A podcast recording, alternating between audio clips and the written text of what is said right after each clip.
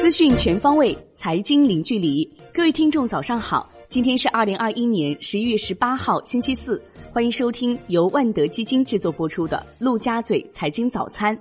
首先来关注热点聚焦。国务院常务会议决定，在前期设立碳减排金融支持工具基础上，再设立两千亿元支持煤炭清洁高效利用专项再贷款，专项支持煤炭安全高效绿色智能开采。煤炭清洁高效加工、煤电清洁高效利用和推进煤层气开发利用等。康美药业原董事长、总经理马兴田等十二人操纵证券市场案一审公开宣判，马兴田因操纵证券市场罪、违规披露、不披露重要信息罪以及单位行贿罪数罪并罚，并判处有期徒刑十二年，并处罚金一百二十万元。康美药业原副董事长、常务副总经理徐东锦及其他责任人员十一人，因参与相关证券犯罪，被分别判处有期徒刑并处罚金。环球市场方面，美股全线下跌，道指跌百分之零点五五，标普五百指数跌百分之零点二四，纳指跌百分之零点三三，威萨跌超百分之四，高盛跌超百分之二，领跌道指。瑞威安收盘跌百分之十五，结束五日连涨，为 IPO 以来首次收盘下跌。爱奇艺跌超百分之十七。欧股涨跌不一，德国 DS 指数涨百分之零点零二，刷新历史新高；法国 CC 四零指数涨百分之零点零六，刷新历史新高；英国富时一百指数跌百分之零点四九；意大利富时 MIB 指数涨百分之零点零七。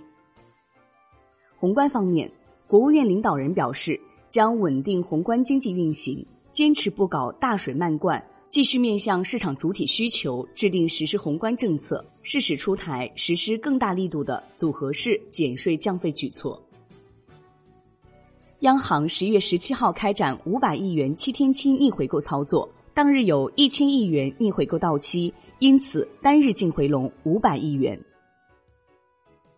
国内股市方面。沪深两市指数震荡攀升，锂电池产业链、绿色电力概念板块先涨停潮，智能电网、稀土永磁、工业母机、虚拟现实表现活跃，大消费、大金融表现不振，限制股指上升空间。上证指数收涨百分之零点四四，深圳成指涨百分之零点六七，创业板指涨百分之零点八一，市场成交额连续十九个交易日突破万亿元。北向资金小幅净卖出二点三八亿元，贵州茅台遭大幅净卖出十一点六七亿元，格力电器、隆基股份净卖出逾两亿元，赣锋锂业、宁德时代净买入逾三亿元。港股弱势震荡，尾盘跌幅有所收窄，恒生指数收跌百分之零点二五，恒生科技指数跌百分之零点六，恒生国企指数跌百分之零点三五。地产板块跌幅居前，物业管理股全线回落，教育、汽车股爆发，生物医药股延续涨势。南向资金净买入一点五五亿港元，结束连续四日净卖出。沪港通正式开通满七周年，截至今年十一月十七号，陆股通累计净流入资金逾一点五万亿元人民币，海外投资者通过陆股通持有 A 股市值超二点六万亿元。南向港股通累计净流入资金超二点一万亿港元，内地投资者持有港股总市值约二点二万亿港元。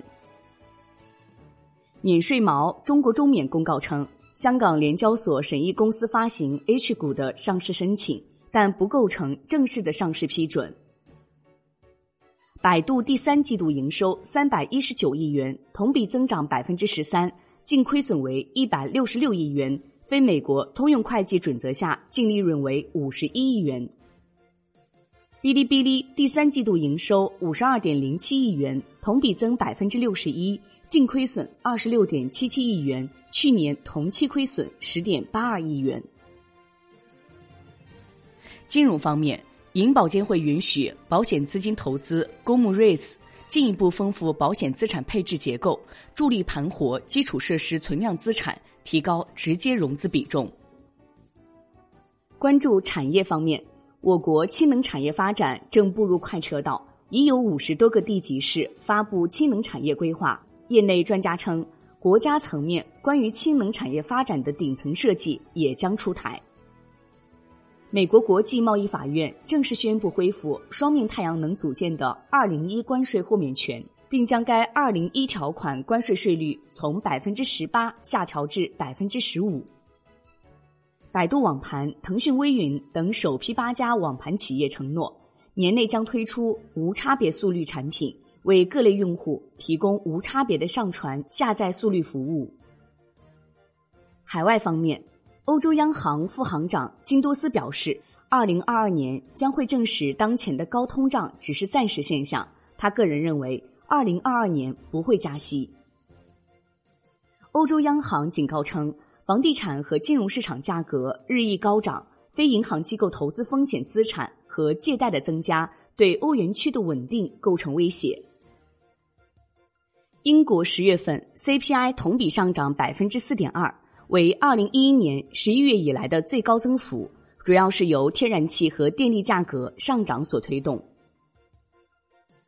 国际股市方面，马斯克于十一月十六号以六点二四美元的价格行使约二百一十一点三八万份期权，这部分期权将于二零二二年八月十三号到期。马斯克当天还卖出九十三点四万股特斯拉股票，价值约九点七三亿美元。